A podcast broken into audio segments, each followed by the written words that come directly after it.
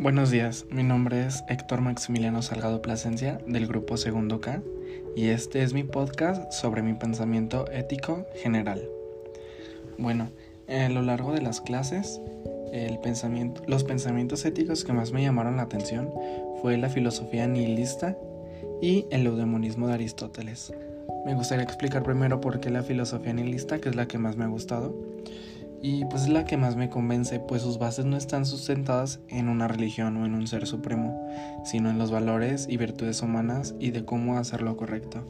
Y pues me gusta mucho porque es una filosofía laica, lo cual muchos de los adolescentes y personas, bueno, de la nueva generación buscamos.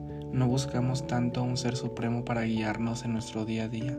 Claro, podemos acompañar nuestro día a día de un ser supremo, pero también buscamos algo que no tenga que ver con una represión superior a nosotros. Y el eudemonismo de Aristóteles me enseña que en todo lo que haga tengo que buscar mi plenitud.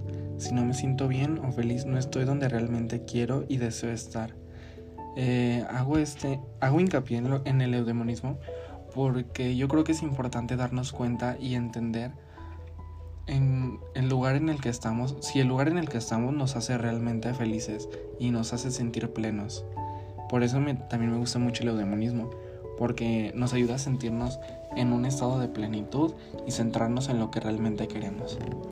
Y pues en sí, el pensamiento ético general, pues muchas veces se, se, viene de las culturas y las creencias y las culturas de nuestra comunidad.